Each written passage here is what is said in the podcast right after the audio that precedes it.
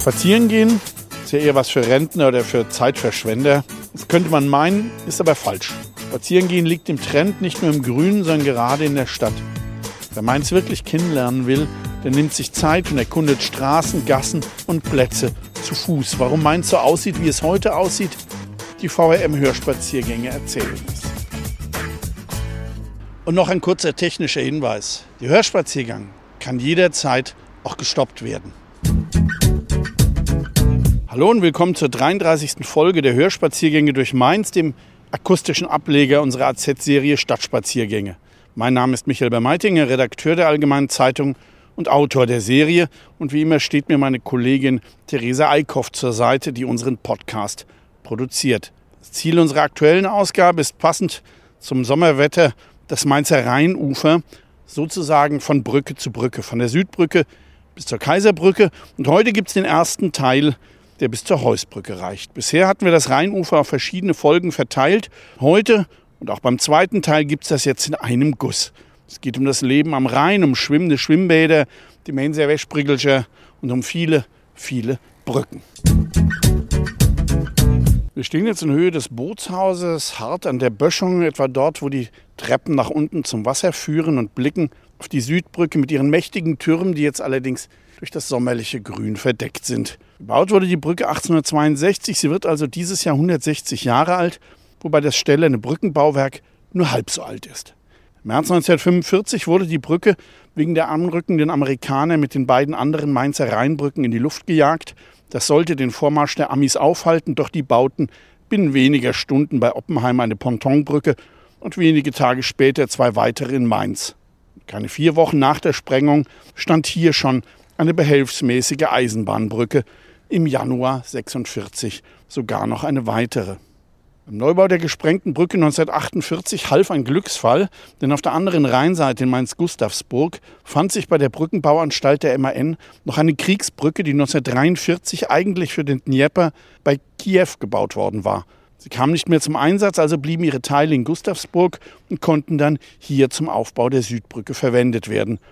Nach einer zwischenzeitlichen Sanierung hält sie bis heute. Und noch eine Kriegserinnerung haben wir hier. Wer sich den Turm vor uns genau ansieht, der erkennt, dass über den Zinnen des Turms leicht ein Betonring zu erkennen ist. Das ist die Brustwehr einer Flakstellung, also der Standort einer Flugabwehrkanone.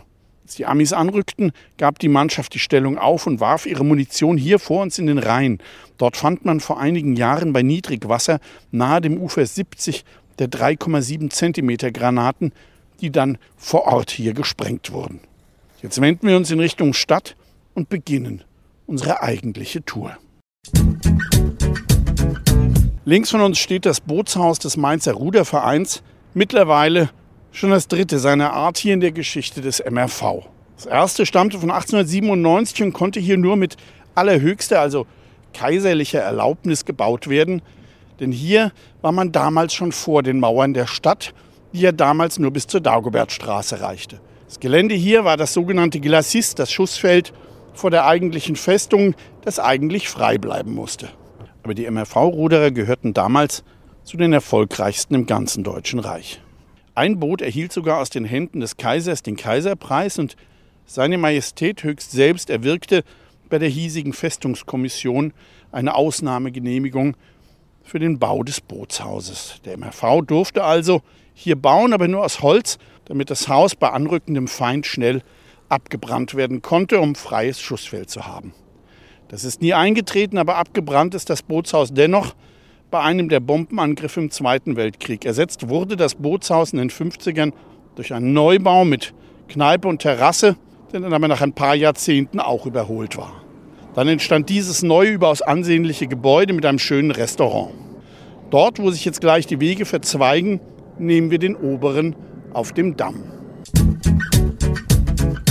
Die Wiese zwischen den beiden Wegen bis vor zur Drehbrücke ist an schönen Sommertagen übervölkert, denn viel schöner kann man in Mainz eigentlich kaum chillen.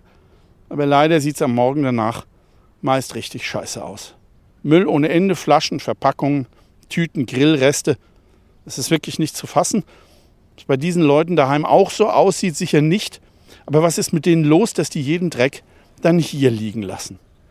Wegen solchen Leuten müssen am nächsten Morgen andere wiederum extra Schichten schieben, um alles wegzuräumen, nur damit es am nächsten Abend wieder genauso aussieht. Kommen nun zum Bootshaus des Kanuvereins und danach gibt es noch ein Gebäude, das ist, ist die DLRG-Station, die Wache der Deutschen Lebensrettungsgesellschaft, die in Mainz in diesem Jahr 100 Jahre alt wird.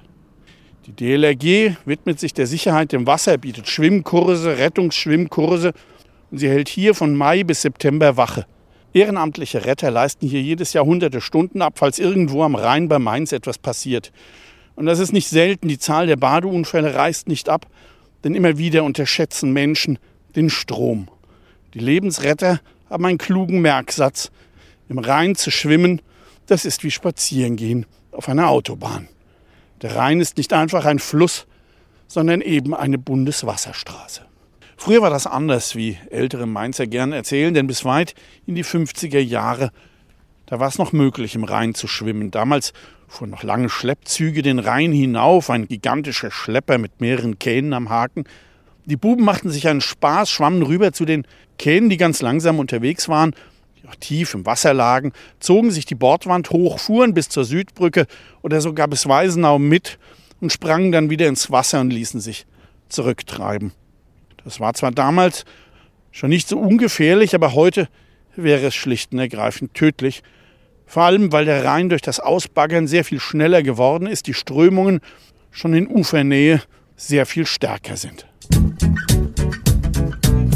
Links von uns liegt der Winterhafen, der 1865 gebaut wurde. Und der Name sagt eigentlich schon alles über die ursprüngliche Funktion. Der Hafen sollte im Winter, wenn der Rhein Treibeis führte oder gar komplett zugefroren war, den Schiffern und ihren Schiffen Schutz bieten. Er war aber auch eine Fehlkonstruktion, denn durch Ort und Lage der Einfahrt schräg gegenüber der Mündung des Mains neigte er zum Versanden. Nachdem der Zollhafen 1884 eröffnet wurde, überwinterten die meisten Schiffe dann dort. Hier lagen später im Winter dann einige der schwimmenden Badeanstalten und der Wäschbrüggelcher, aber dazu später mehr. Am anderen Ufer lagen hinter dem Ufersträßchen einst die letzten Reste des alten Güterbahnhofs, ein paar Gleise, Schrotthändler, Schuppen, alles ziemlich zugewuchert, ein ideales Gelände für abenteuerlustige Altstadtbuben. Heute sehen wir dort die etwas stereotype Winterhafenbebauung, aber auch wenn wir weiter vorgehen, links ein Altbau. Und daneben lag früher der absolute Altstadt-Hotspot, die Diskothek Les Cahiers. Ende 1980 eröffneten Jürgen Belz und Achim Göbel im früheren Bootshaus der Rudergesellschaft die Diskothek Les Cahiers, das Les, wie die Mainzer sagten. Das Les war die Mainzer Disco der 80er und 90er Jahre schlechthin, in der Miss, die Misses oder der Miss der Mainz gewählt wurden. Hier schaute auch die Mainzer Hot Volley rein und natürlich die 05er, damals alle noch mit Oberlippenbärtchen. Die begossen hier ihre Auf- und Abstiege, den damals fast steten Wechsel zwischen zweiter und dritter Liga. Mainz 05 war damals noch eine graue Fußballmaus. Sonntagabends ging Mann besonders gerne ins Les. Da war Friseusenball, wenn die Mädels aus den Salons in ihren freien Montag tanzten. Es soll nicht wenige ältere Herren heute geben, die sich daran gern erinnern. Wir kommen jetzt gleich zur Drehbrücke, ein echtes technisches Denkmal aus den 1870er Jahren, wobei das Brückenteil erst ein paar Jahre alt ist. Davor war die Drehbrücke schon viele Jahre defekt, aber erst als hier das Nobelwohngebiet entstand, ging man ans Reparieren, damit hier größere Yachten der Edelanwohner Durchlass finden können. Wir gehen jetzt bis an die Ecke des Malakow-Platzes und bleiben dort stehen. Bis gleich. Wir stehen jetzt in der Verlängerung der Dagobertstraße und blicken auf die Winterhafen-Dependance von Neis, die in einem Wachthaus aus den 1870er Jahren untergebracht ist. Das Ganze hier, auch das Kutz dahinter und weiter vorn das Gebäude, mit der Citrus Bar gehörte damals zur gigantischen Befestigungsanlage, die Mainz im Halbkreis umschloss. Das Kutz etwa, das war die Garnisonswaschanstalt, also eine riesige Wäscherei für die vielen tausend Soldaten, die damals in Mainz stationiert waren. Jenseits des Wachthauses, also Richtung Winterhafen, da lagen die riesigen haushohen Wälle. Hier also war die Stadt zu Ende. Wir genießen nochmal den schönen Blick hier zum Winterhafen rüber zur Mainmündung und schauen auf den mächtigen Strom. Aber jetzt gehen wir nicht unten am Wasser, sondern auf dem oberen Weg weiter am Hyatt und am Rhein entlang bis zum Templer Tor neben dem alten Fort Malakoff und bleiben dort stehen. Das Rheinufer lag bis in die 1840er viel weiter hinten. Die Stadt endete etwa an der heutigen Rheinstraße, wie man an der Lage des Holzturms auch erkennen kann. Als 1853 die Eisenbahn nach Mainz kam, lag hier der Hauptbahnhof. Dann führte die Strecke teils auf der Rheinstraße an Stadt und Ufer entlang bis nach Mombach. Bald darauf wurde hier das Gelände bis fast zum Schloss hin aufgeschüttet, um Platz für den immer größer werdenden Bahnhof zu schaffen.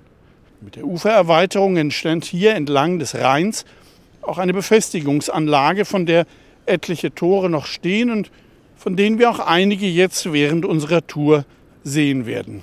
Hier am Ende der Dagobertstraße stand etwa das Dagobert-Tor, etwa dort, wo die Mauer neben Neis aufhört. Im Wachthaus hatte die für das Tor zuständige Mannschaft ihre Unterkunft während der Schicht. Zwischen 1910 und 1920 wurde das Tor abgerissen. Schön, dass es heute auf der Malakow-Terrasse und vorne auf den Stufen so viele Möglichkeiten gibt, etwas zu essen und zu trinken, denn früher war hier alles tote Hose. Das Mainzer Rheinufer lag über Jahrzehnte brach. Außer Spazierengehen gab es hier nichts. Das Gelände neben uns, auf dem der Malakow-Komplex mit dem Hyatt Hotel liegt, hat in den vergangenen 170 Jahren so oft einen totalen Wandel erlebt wie kaum ein anderes Areal in Mainz. Früher lag da das Rheinufer mit den Holzlagerplätzen. Dann der erste Mainzer Hauptbahnhof, der sich von hier fast bis zum heutigen Rathaus erstreckt. Als die Bahn um die Stadt herumgeführt wurde zum heutigen Hauptbahnhof, baute man hier dann auf dem frei gewordenen Gelände das Garnisonslazarett, das im Zweiten Weltkrieg zerstört wurde. Und in den 50er Jahren entstand hier rund um einen asphaltierten Innenhof eine große Kaserne für eine Einsatzhundertschaft der Bereitschaftspolizei. Wenn wir am eigentlichen Vor Malakow vorbei sind, gehen wir durch das Templertor nach links und blicken in den Innenhof des militärischen Bauwerks. Dort bleiben wir dann einen Moment stehen. Nochmals zurück zur Zeit, als hier die große Kaserne für die Bereitschaftspolizei stand. Im Herbst 1989, als immer mehr Flüchtlinge aus der DDR über Ungarn auch nach Mainz kamen, da war die mittlerweile leere Polizeikaserne die größte Flüchtlingsunterkunft in Mainz. Viele Mainzer kamen vorbei und halfen, brachten Sachen für die Flüchtlinge, aber es gab schon damals wie später bei den Flüchtlingen 2015 viele böse Worte, viel Hetze. Oft hieß es, die aus der DDR bekommen alles und wir nix. Es sind praktisch immer dieselben Worte, wenn Flüchtlinge an unsere Tür klopfen. Das war schon Ende der 40er Jahre mit den Vertriebenen so, das war in den 50ern mit den ersten DDR-Flüchtlingen so, 1989 auch und so weiter. Wir stehen jetzt am Vor Malakow, das zur Befestigung an der Rheinseite gehörte und genau wie die Caponiere am Feldbergplatz alle Zeitläufe überdauert hat. Nach Ende seiner militärischen Nutzung 1907 hat das Fort vielen Zwecken gedient, war etwa Künstleratelier, bevor es Ende der 90er Jahre ins Hyatt als Hotelbar integriert wurde. Eine kurze Episode erzählen sich alte Mainzer allerdings nur hinter vorgehaltener Hand. Sie stammt aus dem Jahr 1945-46. Nachdem die US-Kampftruppen die Mainz erobert hatten, weitergezogen waren, da kamen die Pioniere, um die gesprengten Brücken wieder aufzubauen. Die Eisenbahnbrücke, dann die Notbrücke auf den Trümmern der heutigen Heusbrücke und noch eine andere Behelfsbrücke. Weil aber in der total zerstörten Stadt für die vielen hundert hart arbeitenden Soldaten allenfalls mal ein Konzert im unzerstörten Kapitolkino stattfand, entschloss sich der Stadtkommandant, eine andere Art der Truppenbetreuung zu erlauben, ein Bordell im Fort Malakow. Hier quartierten sich einige deutsche Damen samt ihrer Madame ein und empfingen die amerikanischen und französischen Soldaten. Die Geschäfte gingen wohl gut, denn es gibt Berichte, dass es infolge der zahlreich vorfahrenden Autos, Jeeps und Lkw immer wieder in Templertor und Uferstraße zu regelrechten Verkehrsstaus kam. Ob die Damen deswegen wegziehen mussten, auf jeden Fall kündigte Anfang 1946 eine riesige Aufschrift hier auf der Hofseite auf Französisch und Englisch den Umzug der Damen an in die Jakobsbergstraße 12 mitten in der Altstadt. Wir gehen jetzt hier oben in dem kleinen Grünzug oberhalb des Uferwegs weiter in Richtung Fischtorplatz und bleiben an der Tigerskulptur gleich stehen. Hier oben an der Uferstraße stehen noch viele Altbauten, teils aber mit neuen Dachlandschaften, weil im Krieg viele dieser Häuser ausgebrannt waren. Und dabei gingen meist die kompletten Dächer und teils auch die oberen Stockwerke verloren. Wenn wir jetzt durch das Templertor gehen und uns nach links wenden, sehen wir ein kleines Mäuerchen. Auch das war damals Bestandteil der Stadtbefestigung. Natürlich nicht dieses Mäuerchen allein, denn auf dem Mäuerchen waren mehrere Meter hohe Metallstangen wie ein Zaun. Man wollte hier einfach keine Mauer bauen, um den Blick auf den Rhein nicht zu verstellen. Wenn wir nur nach rechts blicken, dann sehen wir auf der Wiese ein Kunstwerk. Es handelt sich um das Werk Vita von 2015 und ist Bestandteil der sogenannten Rheinufergalerie am Stresemannufer. Sie umfasst von hier bis zum Fischtorplatz insgesamt neun Kunstwerke Mainzer Künstler und schon in Sichtweite sehen wir rechts vor uns, etwas unscheinbar im Gebüsch stehen, Emmy Röders stehende Tripolitanerin. Die nächste Skulptur, die wir dann sehen, ist der wundervolle schreitende Tiger, der 1936 von Philipp Hart erschaffen und 1969 hier aufgestellt wurde. Einen Harttiger gibt es noch im Tierpark in Berlin, im Essener Gruger Park in Mannheim und auch in Greifswald. Wir passieren jetzt das Holztor und den kleinen Platz und wenden uns dann nach rechts zum Tiger, dass Sie ihn sich mal aus der Nähe anschauen können. Bis gleich. Nachdem wir uns nun Philipp Harz schreitenden Tiger angeschaut haben, gehen wir hier oberhalb des Uferwegs weiter in Richtung Fischtorplatz und bleiben dort am hoch aufragenden Mahnmal für den gesunkenen Kreuzer Mainz stehen. So ruhig wie es heute hier am Ufer ist, kann man sich gar nicht vorstellen, dass unten am Wasser einst das richtige Leben tobte. Denn ab dem Malakow reiten sich am Ufer entlang bis etwa zum Fischtor etliche schwimmende Badeanstalten. Dazu gab es noch eine weitere am Kaisertor. Bei diesen Flussbadeanstalten handelt es sich um große Plattformen auf Pontons, die in der Mitte als Schwimmbecken eine große Aussparung oder Öffnung zum unten durchfließenden Fluss hatten. Man schwamm also mitten im Rhein. Auf den Planken war ausreichend Platz zum Sonnen. Außenrum lagen die Umkleidekabinen, auf deren Dach eine Art Sonnendeck war. Bis zu 2000 Badegäste konnten die größten dieser schwimmenden Schwimmbäder aufnehmen, die 10 oder 20 Pfennig Eintritt kosteten. Das war nicht sehr günstig damals, aber viele Altstadtbuben wussten genau, wie sie auch umsonst reinkamen. Sie gingen oberhalb in den Rhein und tauchten von unten ins Becken. Und um das zu verhindern, brachten manche Besitzer von Badeanstalten unten Stacheldraht an. Aber irgendwie bekamen die Buben den auch weg. Am Ende der Saison wurden die schwimmenden Badeanstalten in den Winterhafen geschleppt. Dort fanden viele in den letzten Wochen des Zweiten Weltkriegs in Mainz ihr Ende, wurden hier nach der amerikanischen Besetzung von Mainz von deutscher Artillerie versenkt, die von Hochheim über den Rhein hier nach Mainz schoss. Nach dem Krieg wurden neue Schwimmbäder gebaut. Die bekanntesten waren die von Watrin und Schell, wobei Watrin auch ein schwimmendes Restaurant am Altstadtufer vor dem Fischtorplatz besaß, die Arche Noah. Sie verfügte über einen Gastraum und eine große Sonnenterrasse. Und Watrin hatte auch einen der ersten Fernsehapparate von Mainz. Dort gab es am 2. Juni 1953 auch ein ganztägiges Public Viewing, vielleicht das erste in Mainz überhaupt.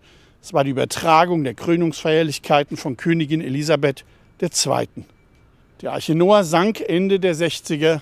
Seitdem gibt es kein schwimmendes Restaurant mehr. Versenkt wurden am Kriegsende auch die sogenannten Wäschbregelscher. Was ist das eigentlich? Auf Hochdeutsch würde man sagen äh, Wäschebrücken, aber dann wäre jetzt ein Nicht-Mainzer auch nicht wesentlich schlauer. Wäschbrigelscher waren schwimmende Plattformen, die wie die Schwimmbäder eine große Öffnung in der Mitte hatten, durch die die Wäsche im Rheinwasser gewaschen wurde. Es gab auch große Waschbretter und Leinen zum Wäscheaufhängen. Auch von diesen Einrichtungen gab es etliche am Rheinufer. Sie waren beliebte Treffpunkte für die Hausfrauen aus den jeweiligen Vierteln. Zum Ausgang der 50er kam schließlich das Ende für beide Mainzer Institutionen. Den Rheinschwimmbädern machte damals das neue Taubertsberg-Schwimmbad das Leben schwer, den Wäschprägelsche die immer weitere Verbreitung der Waschmaschine. Das endgültige Aus kam aber durch die Verschmutzung des Rheins. Es waren jene Jahre, in denen eingeleitete Chemie und kaum geklärte Abwässer immer wieder zu Fischsterben führten. Der Strom war zum Ende der 60er praktisch tot. Von den Schwimmbädern gibt es überhaupt keine Überreste mehr, aber in der hinteren rechten Winterhafenecke, da lag noch jahrzehntelang ein altes Versprickelche. Aber das wurde dann von irgendwem abgeräumt und wahrscheinlich entsorgt. Kein Sinn für Mainzer Alltagsgeschichte. Wir bleiben jetzt am Denkmal für den Kreuzer Mainz stehen. Wir sind jetzt am Fischtorplatz, an dem es gleich mehrere Gedenkorte gab und gibt. Wir stehen jetzt an der hohen Adler bekrönten Sandsteinstele, die 1939 als Ehrenmal für die Gefallenen des im August 1914 versenkten kleinen Kreuzers SMS Mainz eingeweiht wurde. Das Patenschiff der Stadt Mainz lief 1909 vom Stapel und wurde schon vier Wochen nach Kriegsbeginn 40 Kilometer nördlich von Borkum versenkt. Kapitän, Bordarzt und 163 andere Seeleute starben, 348 Mann wurden von den Engländern gerettet. Das Denkmal wurde am 27. August 1939, einen Tag vom 25. Jahrestag des Untergangs, eingeweiht. Aber trotz jener Zeit ist es kein Nazi-Denkmal, denn die Inschriften entsprechen dem Duktus solcher Mahnmale seit der Kaiserzeit. Es ist heute eine längst überkommene Sprache. Wir würden heute niemals solche Sätze sagen, aber man muss es auch ein Stück weit im Geist jener Zeit sehen. Leider gibt es Menschen, die in einem Wahn immer wieder niedergelegte Kränze entfernen, das Denkmal schänden und so das Angedenken an die toten Soldaten in den Dreck ziehen. Hier an diesem Ort, direkt an der Stirnseite des Platzes, gab es schon einmal ein Denkmal, das geschändet und dann sogar komplett zerstört wurde, das Gustav Stresemann-Denkmal. Lange wurde der Fischtorplatz zum Rhein hin durch eine Kaponiere beschlossen, wie sie heute noch am Malakow oder am Feldbergplatz zu finden ist. 1930 weicht sie dem Ehrenmal für Reichsaußenminister Stresemann, der den Franzosen deren vorzeitigen Abzug abgerungen hatte. Mainz und das befreite Rheinland erbauten ihm hier eine große Ehrenhalle in Muschelkalk und Marmor, die wir uns heute etwa am Ende des Platzes vorstellen dürfen. Sie wurden 1931 eingeweiht und über eine Million Besucher kamen allein im ersten Jahr. Aber den Nazis war Stresemann verhasst. Erst wollten sie das Ehrenmal als Toilette entweihen, dann rissen sie es 1935 ab. Auf der Grünfläche gibt es eine weitere Erinnerungsstätte, das Mahnmal Deutsche Einheit von 1961. Wenn man näher herantritt, dann sieht man, dass es dreigeteilt ist. Das sollte die Teilung Deutschlands damals symbolisieren die Abspaltung des Ostens an Polen und die Sowjetunion sowie die Teilung in West- und Mitteldeutschland. Wie das Kreuzerdenkmal kommt es ab und an von links unter Beschuss. Das Einheitsmahnmal, weil es auch Namen ost- und westpreußischer, schlesischer und pommerscher Städte aufführt. Die Mainzer Grünen wollten es gar abbauen lassen. Dabei sind alte deutsche Städte wie Königsberg, Marienburg, Tilsit, Danzig, Stettin, Schneidemühl, Küstrin, Breslau, Oppeln oder Hirschberg ein bedeutender Teil der deutschen Kulturgeschichte. Warum sollte man sie tilgen? Jetzt zu der schönen Villa gegenüber und folgen dann der Straße nach rechts bis zur Rathausecke. Die Villa wurde einst erbaut für den Eigentümer der Mombacher Waggonfabrik Gastel. Architekt war Philipp Berdelet, der damals auch den Mainzer Hauptbahnhof errichtete. Die Villa war später der letzte Wohnsitz der Mutter von Anna Segers. Hedwig Reiling wurde dann von hier im März 1942 mit hunderten Mainzer Juden ins Ghetto Piaski deportiert und dort ermordet. Die Villa wurde im Krieg nicht zerstört und so quartierten sich hier nach dem Krieg die Amerikaner mit ihrer Kommandantur ein. Hier wurden die ersten gedruckten Informationen für die befreiten, wie wohl tief verunsicherten, hilflosen Mainzer verteilt. Es waren die Mitteilungen, ein alliiertes Nachrichtenblatt, das wöchentlich mit zwei Seiten erschien, mit Bekanntmachungen, Anordnungen und Berichten über den Kriegsverlauf. Als im Sommer 1945 die Franzosen von den Amerikanern die Besatzungszone übernahmen, zog hier deren Militärgouvernement ein. Und hier erhielten am 27. September 1945 Schottverleger Dr. Ludwig Strecker, Verlagsdirektor Adolf Fraunt und der designierte Chefredakteur Erich Dombrowski die Lizenz zur Herausgabe des neuen Mainzer Anzeigers, dem Vorgänger der Allgemeinen Zeitung. Die Zeitung durfte nur zweimal die Woche mit vier Seiten erscheinen, mit 75.000 Exemplaren, Auflage in Mainz, den Kreisen Bingen, Alzey, Oppenheim und Worms. Text und Anzeigen unterlagen der Vorzensur. Das waren die Anfänge. Willkommen nun zum Rathaus, ein Bau des berühmten dänischen Architekten Arne Jacobsen. Hier bleiben wir kurz stehen. Wir blicken auf das eingerüstete Rathaus, das Ende 1973 mit viel Prominenz eingeweiht wurde, inklusive des damaligen Bundespräsidenten Gustav Heinemann. Die Mainzer waren stolz auf das ungewöhnliche Gebäude, das unter internationalen Experten als Baudenkmal ersten Ranges eingeordnet wird. Das muss man akzeptieren, auch wenn der Bau nicht für jeden im landläufigen Sinne schön ist. Das Problem ist aber nicht die Schönheit, sondern der Zustand, ein Schicksal, das es mit vielen Gebäuden jener Ära teilt. Denn in den 60ern und 70ern wurde viel gebaut, schnell gebaut, aber die Haltbarkeit ließ ebenso zu wünschen übrig wie die Erhaltung des Bauwerks. Kurzum, das Rathaus ist ein totaler Sanierungsfall, bis dahin, dass die Platten aus norwegischem Marmor abgenommen werden mussten, weil sie in Brocken herunterkamen. Sie werden auch nach der Sanierung nicht wieder angebracht, weil der Steinbruch in Norwegen lange dicht ist. Stattdessen gibt es bedruckte Platten, die dem Marmor aber erstaunlich nahe kommen. Hätte man sich für roten Sandstein entschieden, der Anfang der 70er auch zur Debatte stand, hätte man das Problem heute nicht. Allerdings möchte ich mir das Rathaus besser nicht in Sandsteinrot vorstellen. Die Kosten von mittlerweile über 100 Millionen Euro haben im notorisch verschuldeten Mainz zu wüsten Debatten geführt, in denen der ein oder andere Bilderstürmer meinte, dass man das Rathaus abreißen sollte. Dank Denkmalschutz geht das nicht, aber muss man nach Abriss schreien, nur weil man das Gebäude nicht versteht? Seit dem BioNTech-Steuergeld ist die Debatte um die Kosten etwas ruhiger geworden. 2027 soll das Rathaus fertig sein. Wir gehen nun weiter bis zur Rheingoldhalle. Wenn wir gleich am Ufer sind, sehen wir rechts von uns die Anleger der Köln-Düsseldorfer, die inklusive ihrer Vorgängergesellschaften seit 195 Jahren die Rheinstrecke bis Mainz bedient. Vor ein paar Jahrzehnten war hier noch viel mehr los. Heute fährt hier nur noch eines der weißen KD-Schiffe täglich den Rhein hinauf. Früher stand hier auch noch ein stattliches Gebäude der Köln-Düsseldorfer im Art Deco-Stil und vor allem an den Wochenenden lagen hier oft mehrere Dampfer hintereinander am Ufer. Heute wird die stolze Schifffahrtslinie nur noch von einem etwas größeren Kiosk repräsentiert. Wo heute das Rathausensemble steht, lagen einst Bahnhofsgleise, denn bis 1884 führte die Eisenbahn hier in Mainz am Rhein entlang. Danach entstand südlich von uns bis zum Malakow das lauteren Viertel, das wir gerade passiert haben. Und hier direkt neben uns, da lag der Halleplatz. Ein großer Festplatz, auf dem Fastnachts- und Herbstmesse stattfanden, Ausstellungen und Zirkusgastspiele. Am 1. April 1933 wurde der Halleplatz in Adolf-Hitler-Platz umbenannt und die Nazis veranstalteten hier ihre Fackelaufmärschen. Am 23. Juni 1933 zelebrierten Mainzer Studenten hier eine Bücherverbrennung. Zwölf Jahre später kehrte das Feuer zurück. Am 27. Februar 1945. Da war der Halleplatz von Brandbomben übersät, während im Hintergrund die ganze Stadt brannte. Schon im September 1946 fand hier der erste Nachkriegsweinmarkt statt, der dann 1966 in den Stadt- und Volkspark umzog. Im Zuge der Neubauten von Rheingoldhalle und Rathaus wurde der Platz dann preisgegeben.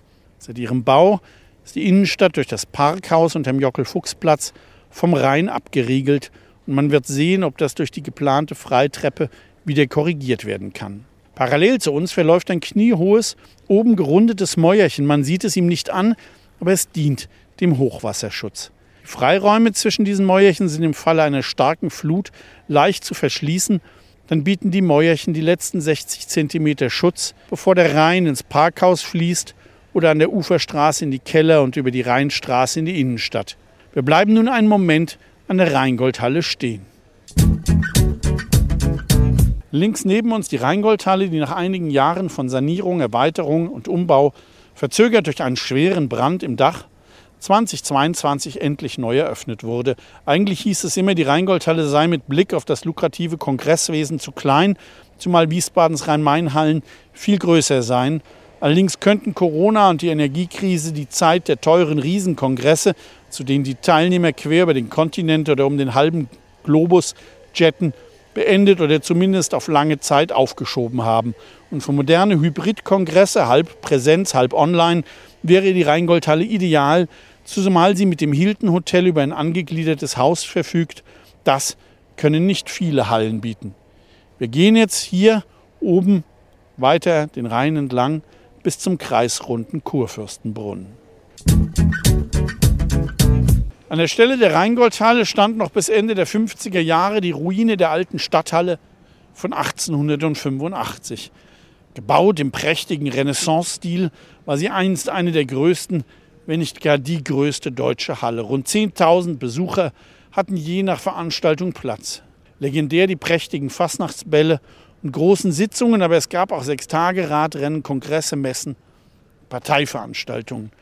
Beim Reichsparteitag der SPD 1900 in Mainz sprach der große August Bebel im Januar 1931, dann Kurt Schumacher, später der erste SPD-Chef der Nachkriegszeit und ebenfalls 1931 Adolf Hitler. Es war der 11.11., .11., kein Tag der Freude, sondern ein Tag des Hasses. Die Stadthalle wurde im Krieg zerstört. Vielleicht hätte man sie wieder aufbauen können, aber die Zeit verlangte Neues, also ging man 20 Jahre nach dem Krieg an den Neubau. Architekt war ausgerechnet der CDU-Fraktionsvorsitzende im Stadtrat, der auch viele andere Mainzer Gebäude gebaut hat. Für heute Verhältnisse wäre das etwas arg viel Filz, ein bisschen arg klebrig. Und noch etwas war bitter, die festliche Einweihung mit großem Ball, mit Schlemmen und Tanz fand ausgerechnet am 9. November 1968 statt, dem 30. Jahrestag der Kristallnacht. Das ist wirklich unfassbar geschmacklos. Große Filmbälle fanden hier statt, Bundesparteitage, TV-Shows, wie wetten das? Und dann der legendäre Ball des Sports mit Weltmeistern, Olympiasiegern, Showgrößen, Wirtschaftskapitänen, Kanzler, Bundespräsident. Da war Mainz stets der Nabel der bundesdeutschen Gesellschaft. Schön ist, dass sich die Halle nach dem Umbau zum Rhein hin öffnet, unter anderem mit der neuen großen Treppe Vorher war auf dieser Seite nur Hinterhof. Nach der Rheingoldhalle kommt das Hilton Hotel Ende der 60er erst das zweite der US-Kette in Deutschland. Für den Bau wurde damals eigens die Mainzer Aufbaugesellschaft, die MAG, gegründet. Die direkte Verbindung zwischen Hotel und Rheingoldhalle, also die Möglichkeit, ohne vor die Tür zu müssen, in Smoking und Abendkleid direkt zur Veranstaltung gehen zu können, das gab es und gibt es in Deutschland nicht so oft. Früher hatte das Haus noch ein Edelrestaurant, Bar und eine feine Disco. Doch das ist lange vorbei. Natürlich ranken sich viele Geschichten ums Hilton, so wie bei allen Hotels von Rang. Da gab es etwa die gestohlenen Juwelen von Frau Neckermann beim Ball des Sports, die ein junger Mainzer Zimmerkellner gestohlen hatte. Da gab es aber auch die einst für einige ganz besondere Mainzer stets reservierten Zimmer. Und es gab die Exzesse und astronomischen Trinkgelder bestimmte ausländischer Gäste, nach deren Besuchen oft ganze Etagen saniert werden mussten. Wenn wir am Hilton vorbei sind, dann treffen wir uns geradeaus am kreisförmigen Brunnen, dem Kurfürstenbrunnen, und bleiben dort stehen. Der kreisrunde Brunnen hat seinen Namen vom sogenannten Kurfürstenzyklus, den wir hier links von uns sehen. Vielmehr ist es eine Nachbildung, denn die Originale befinden sich im Landesmuseum. Sie wären viel zu wertvoll, um sie der Witterung, vor allen Dingen aber auch, um sie den Mitmenschen auszusetzen. Sie stammen aus dem 14. Jahrhundert vom alten Kaufhaus, das bis ins frühe 19. Jahrhundert auf dem Brand stand, etwa an der Ostseite des heutigen Brandzentrums. Der Bau des Kaufhauses war ein hohes Privileg, denn so konnte die Stadt die Warenströme, die Mainz berührten, steuern, vor allem aber besteuern. Und das Selbstbewusstsein der Stadt drückte sich aus in eben diesem Kurfürstenzyklus, der damals die Zinnen des Kaufhaus bildete. Es sind die sieben Kurfürsten und der deutsche König. Entscheidend war aber die Reihenfolge, denn als ersten in der Reihe wählten sie den Mainzer Bischof, der bei der Wahl der deutschen Kaiser und Könige ganz entscheidenden Anteil hatte. Auch sein Amtsbruder aus Köln erhob Anspruch darauf, von daher war die Reihenfolge ein Statement. Als das Kaufhaus Anfang des 19. Jahrhunderts abgerissen wurde, bewahrte man die Zinnen auf und stellte hier in den 70er Jahren die Nachgüsse auf. Wir wenden uns jetzt dem Rhein zu, gehen dort ein paar Schritte hin und schauen auf den kleinen Turm des Rheinpegels. Der Pegel Mainz befindet sich bei Stromkilometer 498,3 und ist 204 Jahre alt. Wenn auch nicht in Gestalt dieses Turmes, denn anno 1818, da floss der Rhein noch fast an der heutigen Rheinstraße, die es damals noch gar nicht gab. Der Pegel besteht aus einem Schreibpegel, einer digitalen Anzeige, einer analogen Pegeluhr, einer unteren und einer oberen Pegellatte sowie einem Ansagegerät. In Zeiten der großen Hochwasser war die Pegeluhr immer eine kleine Attraktion. Ungleich viel wichtiger sind die Daten aber für die Rheinschifffahrt, weil Beladung und Geschwindigkeit bei Hochwasser stark eingeschränkt sind oder die Schifffahrt gar ganz eingestellt werden muss. In diesen 200 Jahren sah der Pegel das Katastrophenhochwasser von 1882, als bei 7,95 Meter Altstadt und Gartenfeld voll liefen. Aber auch das historische Niedrigwasser von 1,10 Meter 1947. Dieses Niedrigwasser vor 75 Jahren war eine Katastrophe, weil die Schifffahrt in der Nachkriegszeit viel transportieren musste, vor allem Kohle aus dem Ruhrgebiet für die Stromproduktion und die damals praktisch ausschließlich mit Dampfloks fahrende Eisenbahn. Und weil vor allem der Mittelrhein zwischen Koblenz und Bingen während der Dürreperiode von Juli bis Anfang November 1947 kaum noch passierbar war, musste die Reichsbahn ihre Kohle selbst transportieren, weshalb dann andere Transporte, auch von Lebensmitteln, zurückstehen mussten. Das sorgte noch im Winter für verheerende Engpässe in der Versorgung der Bevölkerung.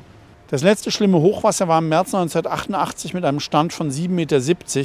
Es fehlten damals nur 60 Zentimeter, dann wären die Mäuerchen, die wir vorhin gesehen haben, aber auch die Mauer hier überspült worden. Mainz wäre wieder vollgelaufen.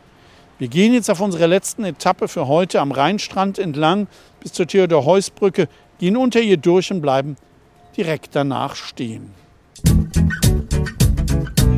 Eine Brücke zu haben ist für Städte am Rhein seit jeher ein Privileg und Mainz gehört schon früh zu den besonders privilegierten Städten. Die Römer bauten auf ihrem Vormarsch um 10 vor Christus hier erst eine Pontonbrücke, dann im Jahr 27 eine feste Brücke auf 21 Pfeilern aus mächtigen Steinquadern, auf denen eine 12 Meter breite Fahrbahn auflag. Sie existierte bis etwa 400 und nachdem die Brücke Karls des Großen von 813 bald abbrannte, gab es erst wieder 1661 eine dauerhafte Verbindung. Es war eine Schiffsbrücke, die von der Bauerngasse hier hinter uns zur Castelle Reduit führte und deren Planken auf 48 hölzernen, später eisernen Booten lagen. Nachteil, wollte ein Schiff passieren, musste der Mittelteil geöffnet werden und winters wurde die Brücke wegen Eisgangs abgebaut. Dann blieben nur die Boote. Erst 1885 wurde die Straßenbrücke eröffnet. Architekt war Friedrich von Tirsch, der später auch die Frankfurter Festhalle und das Wiesbadener Kurhaus erbaute. Seine Brücke mit fünf Bogenträgern galt und gilt als eine der elegantesten ihrer Art am gesamten Rhein. Vier kuppelbekrönte Pavillons betonten die Eckpfeiler, doch so hübsch diese waren, ihre Funktion war ein Ärgernis, denn dort wurde der Brückenzoll kassiert, der die 3,6 Millionen Mark Baukosten einspielen sollte. Nur für ein paar Jahre war das geplant, aber schlussendlich wurde der Zoll erst 1912 abgeschafft. Die Tarife ab acht Jahren vier Pfennige, Straßenbahnfahrgäste fünf Pfennige, Schafe ein Pfennig, Ochsenpferde zehn Pfennige, nur Kasteller und Kostheimer Kinder, die in Mainz zur Schule gingen, waren an Schultagen zu bestimmten Zeiten ausgenommen.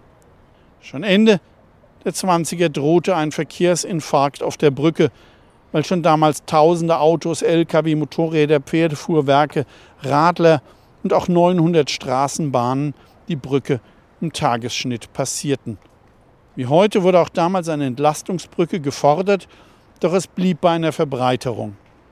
Doch wenig mehr als zehn Jahre später, am 18. März 1945, da flogen die Straßenbrücke, wie sie schlicht hieß, mit allen anderen Mainzer Brücken in die Luft. Die mittleren drei Bögen lagen geborsten im Wasser, doch davon ließen sich die Amerikaner bei ihrem Einmarsch nur wenig beeindrucken. Gleich nachdem sie in Mainz waren, legten sie eine Pontonbrücke am Kaisertor über den Strom.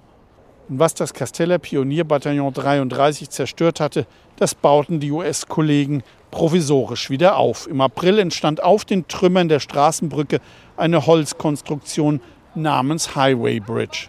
Im Januar 1946 eröffneten die Amerikaner unten am Kaisertor noch eine Brücke, sodass die Highway Bridge abgebaut und mit dem Neubau begonnen werden konnte. 1950 wurde die Straßenbrücke eröffnet. Ende der 80er war klar, dass die Heusbrücke, wie sie seit 1967 heißt, marode ist. Wieder kam eine Entlastungsbrücke ins Gespräch und erneut scheiterte dieses Vorhaben. Die Generalsanierung war eine echte Herausforderung, bis auf die Pfeiler und die mittleren Brückenbögen ein Neubau.